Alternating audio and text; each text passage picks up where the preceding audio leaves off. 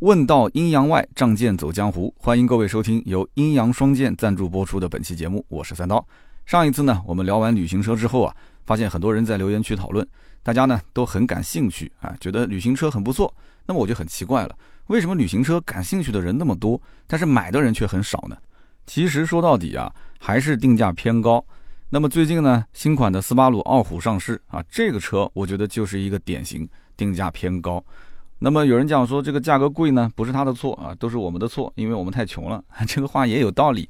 那么你可以看一看啊，斯巴鲁傲虎三月三号上市，它定了一个售价三十一万两千八到三十三万零八百，这个价格其实真的很配它这个名字啊，斯巴鲁傲虎。你说不傲气一点，那怎么行呢？那就跟我们标题一样，真的是又傲又虎啊。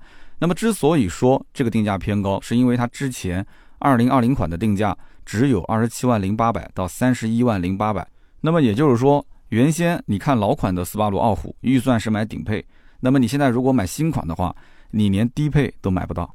当然了，他狂任他狂，对吧？很多消费者不买账。斯巴鲁呢，在中国市场一直是一个非常小众的品牌，日本原装进口算是它一大卖点。然后再配合斯巴鲁旗下有大名鼎鼎的翼豹 WRX STI 系列啊，这种车型作为它的性能图腾。这个车子之前我也是拍过视频评测的啊，很多人都看过是吧？还有像 BRZ 这种。价格也不是很高，但是呢，哎，开起来乐趣十足的小跑车。那么斯巴鲁呢，我个人觉得就像一个开在巷子里面的小酒店啊，小饭店。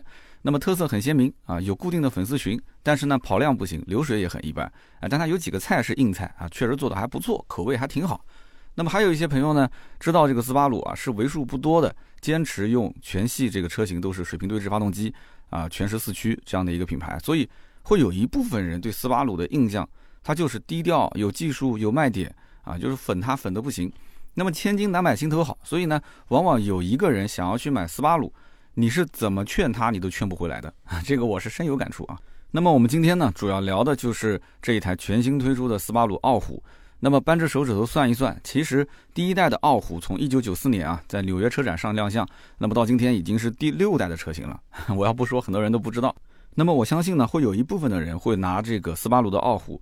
和奥迪的 Allroad 系列进行对比，那都是一个这个跨界的旅行车。那么其实斯巴鲁的傲虎比我们熟悉的奥迪 Allroad 系列，它的历史还要再早六年。那为什么这么讲呢？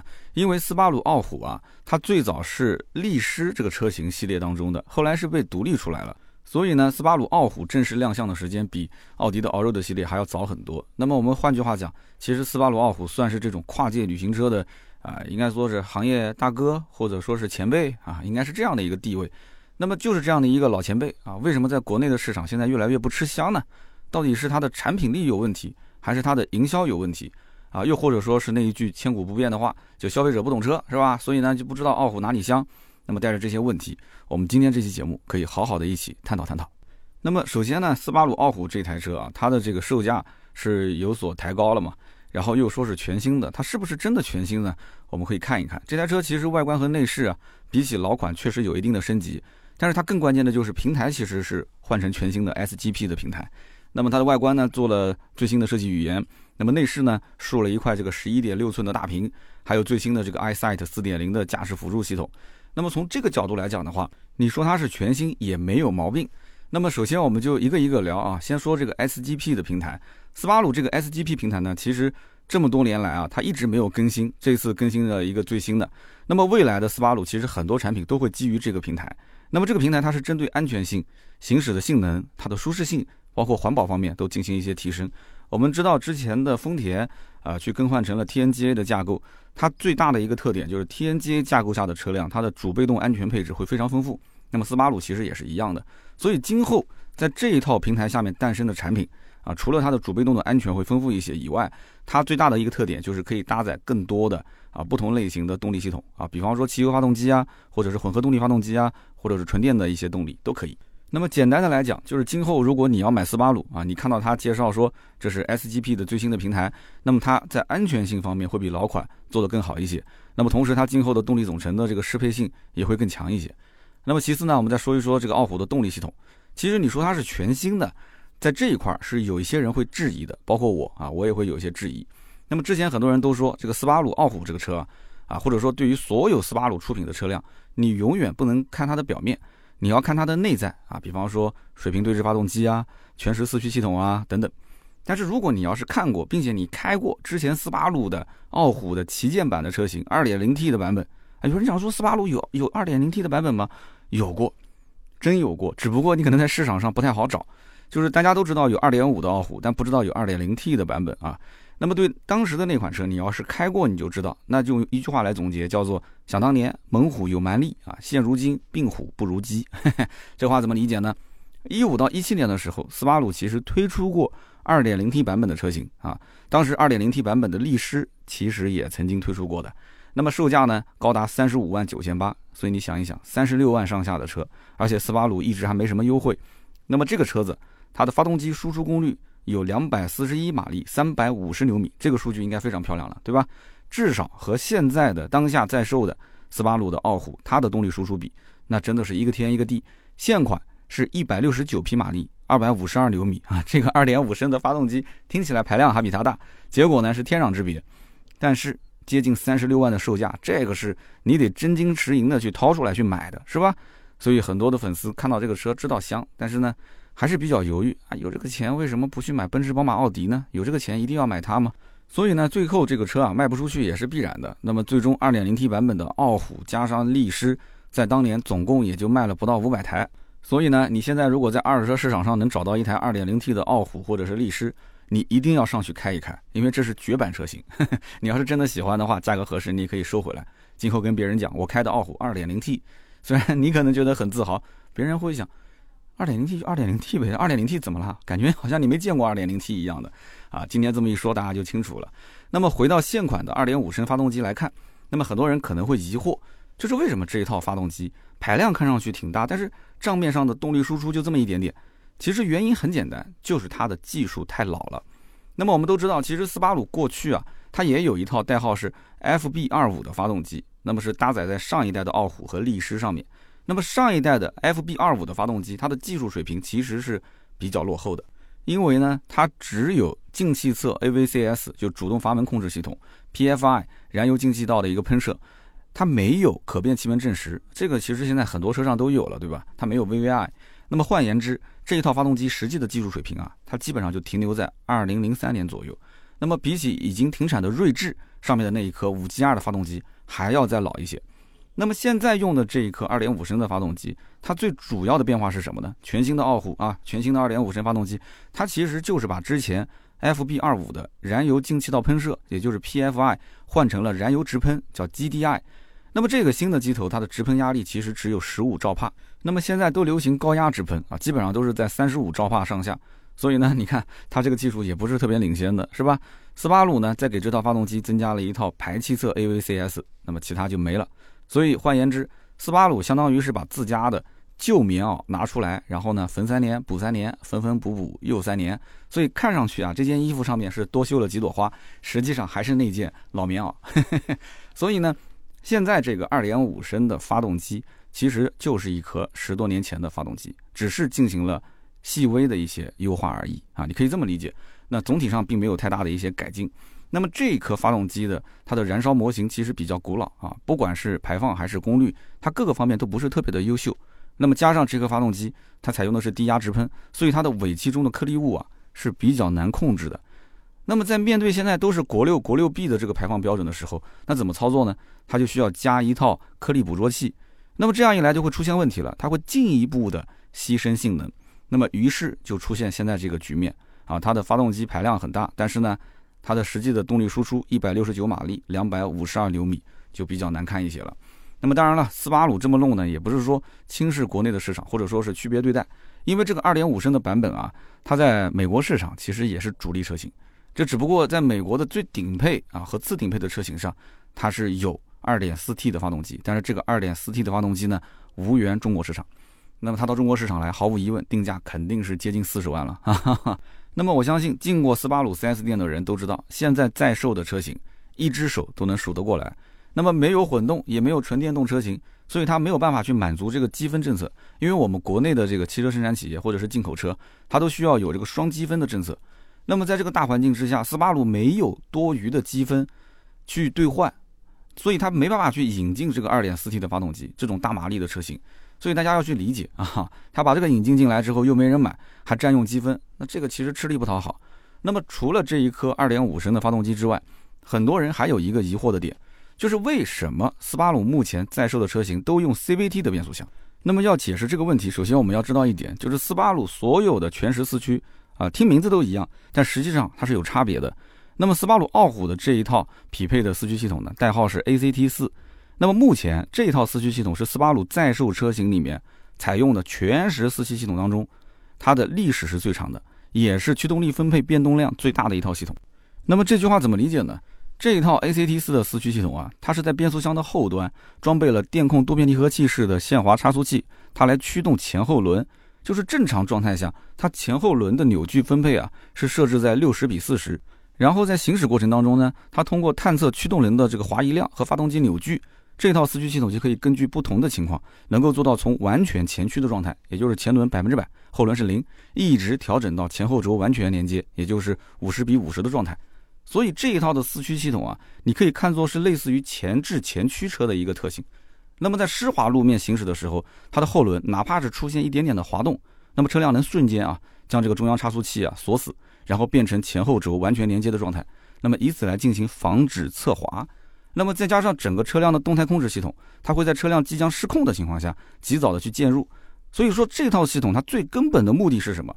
它其实就是确保在低摩擦的这个路面上行驶的可靠性和通过性。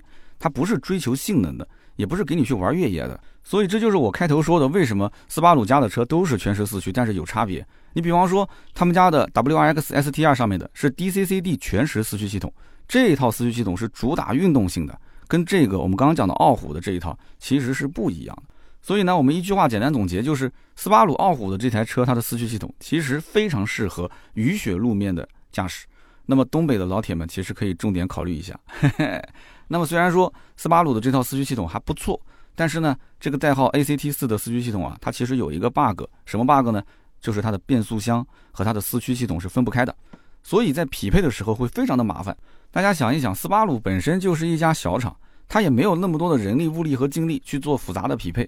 那么现在这一套 CVT 变速箱，它用的是链条传动，所以它可以承受很高的扭矩。那么这样一来的话，这个 CVT 不就解决了所有问题吗？它可以给动力更强的发动机装备啊，CVT 变速箱又可以省油，又还相对比较平顺。然后这套变速箱呢，在运动模式的逻辑啊、模拟档位啊、换挡拨片等等方面，也做了一些运动化的调教。所以，对于一般人来讲，日常驾驶其实还是说得过去的。那么，斯巴鲁其实也很聪明。那么，他们家的那些性能车，它不能用 CVT 变速箱，那怎么办呢？所以，主打性能和运动的，你比方说像 BRZ，它用的就是 AT 变速箱；你比方说像 WRX STI 这种车，它用的就是手动变速箱。你看，它没有用 CVT，是吧？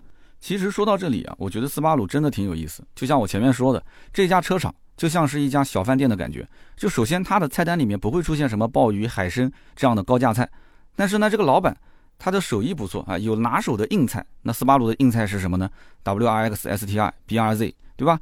你如果只想随便的吃一点，那菜单里面也有一些家常小炒，比方说像森林人啊、力狮啊、傲虎啊，或者说今天预算不够啊，这个月工资呢，对吧？发的比较少，那怎么办呢？还有价格更低的啊，但是也比较下饭的菜品，比方说像斯巴鲁的 XV 啊、叉 V 这种车型。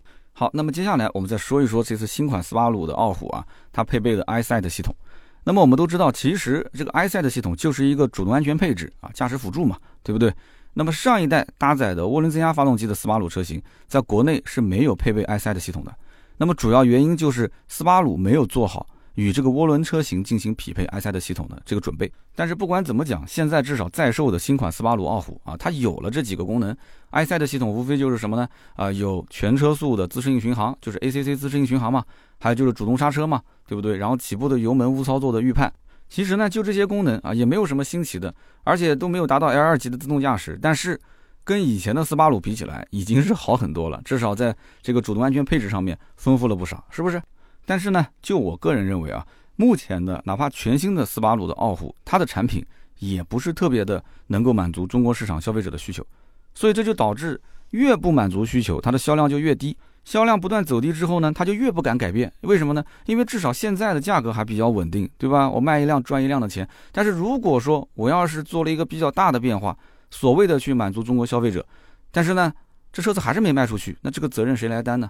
至少现在我还有点特点，我还有一些卖点啊。我要是一味的迎合客户，可能到最后我连就最后的尊严都没有了。所以斯巴鲁也没有想改变的动力啊。就目前来讲，在中国卖一辆赚一辆的钱，我曾经看过一个数据，斯巴鲁的单车利润甚至比雷克萨斯还要高，你信吗？所以经销商又没什么库存的压力啊，就带着做一做，然后呢，这个车子卖出去都能挣到钱啊，整体 4S 店他可能甚至都不亏钱啊，皆大欢喜，挺好的。那么美国市场才是斯巴鲁的重中之重嘛，对不对？那么斯巴鲁傲虎这个车，它就算引入 2.4T，它的这个价格肯定是会非常贵，我估计都要接近四十万了。所以呢，网友包括一些媒体也只是在喊一喊，说哎呀，非常遗憾，2.4T 没有进中国市场。你就算进中国市场，你看一看现在二点五的价格卖到多高了，是吧？斯巴鲁在中国也没什么钱去搞营销，那整个的营销体系在国内最早啊也是跟庞大一起合作，是庞大独家代理。那么这里面插一句题外话，就是当年斯巴鲁在中国的独家代理是庞大，那么斯巴鲁中国市场最后的接连的这个萎缩或者说是失败，跟庞大集团有非常大的关系啊。庞大大家都知道，最后都卖掉了。那么这个故事改天可以单独聊一聊啊。斯巴鲁跟庞大集团的爱恨纠缠非常有意思啊。我以前去北京就在这个庞大的这个叫斯巴鲁大厦，庞大集团的总部就叫斯巴鲁大厦，所以你想想是什么关系？当时去见庞清华嘛。那么对于经销商集团来讲，什么坚持啊、情怀啊、工匠精神啊，这些东西都是扯，这些以后我们再说啊。所以经销商他的目的就是挣钱，哈，独家代理啊。那么还有一些人比较疑惑，就是斯巴鲁为什么不去国产？那么这背后也有一个大 boss 跟他相关，那就是丰田。大家都知道丰田是斯巴鲁的股东，那么这里面的故事也可以将来啊跟这个斯巴鲁和庞大的故事放在一起聊，非常有意思啊。为什么不国产呢？那么所以斯巴鲁在很长一段时间内，它的宗旨就是与其强行的顺应市场做改变，那还不如维持现状啊，造车卖车赚每一台车的钱。那么等今后如果说啊能够装备这个 CB 幺八的发动机的傲虎和这个森林人进入国内市场。然后跟丰田再合作啊，实现 CB 幺八的这个发动机跟丰田的 THS 混动技术融合，再通过混动车型的销售来满足积分的需求，然后再进口更多的一些口碑比较好他们家的招牌车型。所以这后面可能还有很多的一些变数。那么我这是我的猜测啊，不是官方的。那么在我看来呢，斯巴鲁这个牌子，你说它聪明吧，它其实挺傻。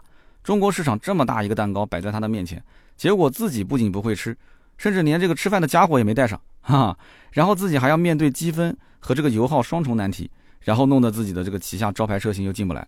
但是你要说斯巴鲁傻吧，他其实也挺聪明的，他知道自己要造什么样的车，他坚持去造这种车型，有点这种大智若愚的感觉。这可能也是小厂的坚持，对吧？那么有朋友可能要问了，说斯巴鲁傲虎的竞争车型到底有哪些呢？其实三十万上下的价位啊，还真的很难找到一款像斯巴鲁傲虎这么特殊的车。那么虽然很多网站都是把傲虎归为这个中型 SUV，但是我觉得这不贴切。准确来讲，它其实是介于轿车和 SUV 之间的那种中型跨界旅行车。那么同样的道理，他们家的那个 XV 其实相当于是第一个级别的紧凑型跨界旅行车，这个可能有点拗口啊。那么斯巴鲁呢，在售的只有森林人，我觉得是非常标准的 SUV。那么如果说傲虎一定要讲它像什么？它其实很像的，就是奥迪的 Allroad 系列，或者是沃尔沃的这个 CC 系列，对吧？那么它呢，又有轿车的这种驾驶感、操控感，同时呢，也兼具这个 SUV 的高通过性。其实就像我们之前讲旅行车那一期啊，因为现在 SUV 卖的特别的好，所以有一些这种旅行车把底盘拉高，然后加上一套越野套件，所以呢，就是这么一种跨界车型。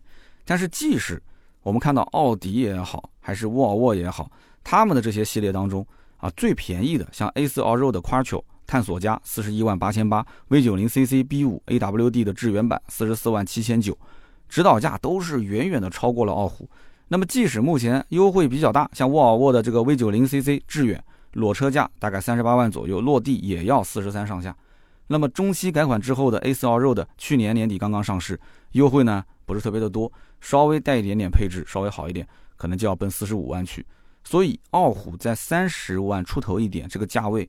它其实没有直接的竞争对手，这也是为什么他敢去抬高自己定价的根本原因啊！你要如果不懂，你说贵，那你就别买。真正懂的人，你看一看我刚刚说的这些车，你就知道了。三十万出头一点，很香啊，是吧？但是问题就出在这里，如果大家真的是对比我刚刚说的那些啊，什么 A 四 Allroad、A 六 Allroad，然后 V 九零 CC 啊这种车，那可能转头直接就去斯巴鲁店刷卡了。可是问题在于呢，还是有很多的消费者会拿这个车去跟同价位的 SUV。去进行对比，那这就有问题了，对不对？跟 SUV 进行对比的话，你想想看，开这种车型的人，不管是傲虎也好，还是 SUV，这车主他会有一种想出去撒野的心，对吧？就想出去看一看外面的世界，所以他比较在意通过性。那买你这个车也行，买 SUV 其实也可以，是不是？那么傲虎在通过性和装载性能上面来讲的话，其实只能说是一般。你跟 SUV 比的话，还是有一些美中不足。那么这台车在驾驶的时候，它又不像是一台纯粹的斯巴鲁的感觉，这怎么理解呢？因为斯巴鲁它引以为豪的是水平对置发动机，可以带来更低的重心，但是傲虎呢，它又为了通过性啊，保证离地间隙，所以它拉高了啊，把整个的地台高度是拉高了，所以这也就带来了一个矛盾点。那么我想要越野这台车呢，越野性能又不够。我要想在城市道路呢，或者说是高速去跑一跑，它又没有传统的旅行车那么舒服。那么开斯巴鲁傲虎在什么情况下觉得香呢？那就是雨雪天或者是在一些烂路上开，才会有比较好的体验。所以以后呢，开这个斯巴鲁傲虎啊，你只要看到下雨，赶紧出去兜一圈；看到下雪了，那你就更嗨了，是吧？别人的车子都趴窝了，你呢？啊，也不能说完全不趴窝啊。这个你其实换个雪地胎也能解决，但是至少开起来比别人稍微稳一点，是不是？那么除了类似斯巴鲁傲虎这样的旅行车之外，我们可以再聊一聊同价位还可以买到什么样的 SUV，这也是很多人关心的，是吧？因为傲虎这台车实际上就是在切这个旅行车和 SUV 之间的一个啊比较小的缝隙。那么以傲虎现在三十多万的售价来看，主流一点的 SUV 啊会有丰田的汉兰达、福特的锐界、福特的探险者、大众的途昂、别克的昂科旗、雪佛兰的开拓者。那么当然了，还有我们之前也聊过一期，就是六缸的大自吸、现代的帕里斯蒂啊这一类的车。那你会发现，这个价位的合资 SUV 啊，它至少已经是七座的中型 SUV 级别。那么甚至像探险者、途昂、昂科旗、开拓者、帕里斯蒂这种已经是中大型 SUV。所以这些车当中，如果说你的预算就是三十万出头一点点的话，那么除了探险者和帕里斯蒂，你可以只能买到低配，其他车型基本都可以买到中配，甚至是高配。那么，并且这些 SUV 如果跟傲虎拿来做对比的话，哎，不仅通过性更好，而且你看人家有第三排，临时可以应个急，把第三排再放倒之后呢，它的装载能力也很强啊。所以在家用的这个层面上来讲，每一款车都更加符合主流群体的审美取向和使用习惯。但是这个傲虎呢，它好像身上啊就没有这些特质。但是傲虎有什么呢？它有调性。所以选择傲虎的人，我只能说，就他们是看重这个调性。只能说他们呢身上这种生活的重担压得还不够沉，啊，花钱去彰显自己的这种调性啊，比较小众的风格，这个不是所有人都能做到的啊。所以你想一想，开傲虎的人还是可能生活压力相对来讲小一点的人。那么同样的预算，如果你再把这个车型定位再降一降，啊，选择豪华品牌的紧凑型 SUV，那基本上价格都很便宜了。比方说宝马 X1、凯迪拉克的 XT4 啊，林肯的冒险家，我们之前拍过一些视频，这一周会上线啊。沃尔沃的 x C 四零啊，讴歌的 C D X 这些车，那么除了冒险家，其他车子基本上优惠都非常大。沃尔沃的车型基本上都是在十万上下的优惠吧。那么凯迪拉克的 x T 系列基本上也都是在六七万的优惠上下，动不动都是大几万、十来万。那么你可能会说了，哎。那这些车型可能级别更低一些，没有什么可比性。但是你要记住啊，它的优惠大啊，对不对？只有卖不出去的车，没有卖不出去的价格。所以这么大的优惠，甚至有人直接往上看。你不是说刚刚车型定位低吗？那就直接看二线豪华的中型 SUV，凯迪拉克的 x T 五，它的低配现在落地基本在三十万上下。你想一想，三十万上下，你三十的预算才能买到一个傲虎的最低配。如果你要买傲虎的中高配的话啊，你能再加几万块钱，你甚至都可以看凯迪拉克的 x T 六了。更高一个级别，六七座的中大型 SUV，所以你想想看这个跨度有多大。而且你像沃尔沃的 x C 六零二点零 T 高功率的 T 五版本低配，落地三十二万以内。所以说傲虎的这个定价特别有意思啊，就是你要是看那些旅行车，你会觉得说性价比很高，可是你把 SUV 拉进来，完全没有可比性。我还没说英菲尼迪的 QX 五零、路虎的发现运动、揽胜极光、讴歌的 RDX 这些车呢。那这些车的低配车型优惠完之后，也都是跟傲虎是直接正面竞争的。甚至价格比它还要再低很多，所以呢，对比了这些 SUV 车型之后呢，你会发现，就游走在夹缝之中的傲虎其实没有多少的生存空间，啊，比较看重实用性的客户，他可以选择七座的中型或者是中大型 SUV，那么比较看重品牌的用户，那也有大把的豪华品牌可以选啊，那么就以至于傲虎就成了一款无法吸引主流购买力的这些人群啊去选择的车辆，那么也注定是一款只属于少数人的大玩具。那么有些人讲了，我就喜欢买这种少数人的大玩具，那这个车真的很适合你啊，很冷门。那么我们再顺带提一句，就是很多的傲虎的买家都比较担心，这个水平对置发动机听起来是很洋气，但是呢，它的养护费用会不会很大啊？它今后会不会有出现问题？那这一点我觉得大可放心啊，因为水平对置发动机在日常维护保养的费用方面，跟普通的发动机没有特别大的区别。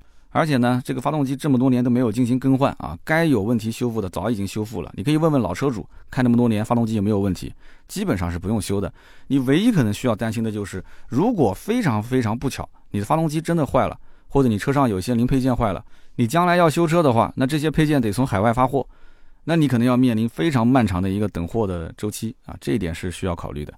那么什么样的人适合傲虎呢？我觉得答案很简单，三个字就是少数人。如果用一句话来概括傲虎这个车，那就是傲虎这种 SUV 和旅行车的结合体。它不一定样样都拔尖，但是呢，哎，它每一样都会给你一点。那么按照常理来看呢，就这种比较中庸的车型，应该是符合中国市场消费者胃口的。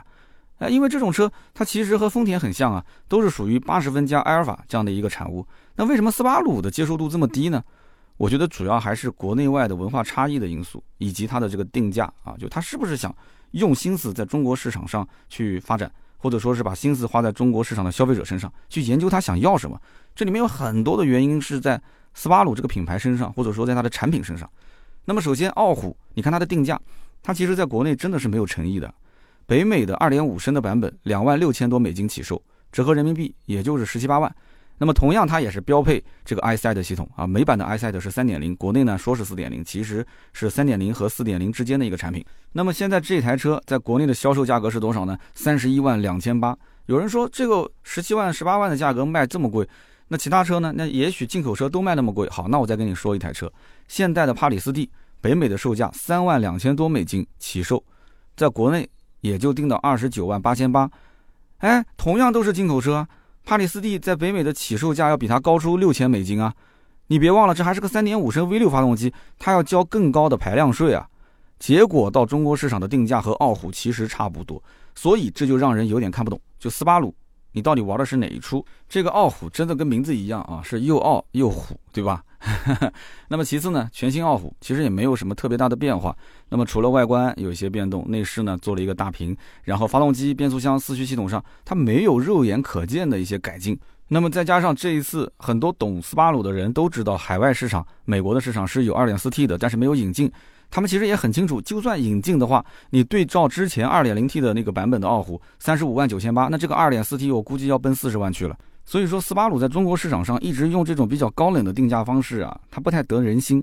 在中国市场，一定是用真心换真心，因为中国老百姓曾经是被伤害过的，而且现在呢，心态也是越来越成熟了。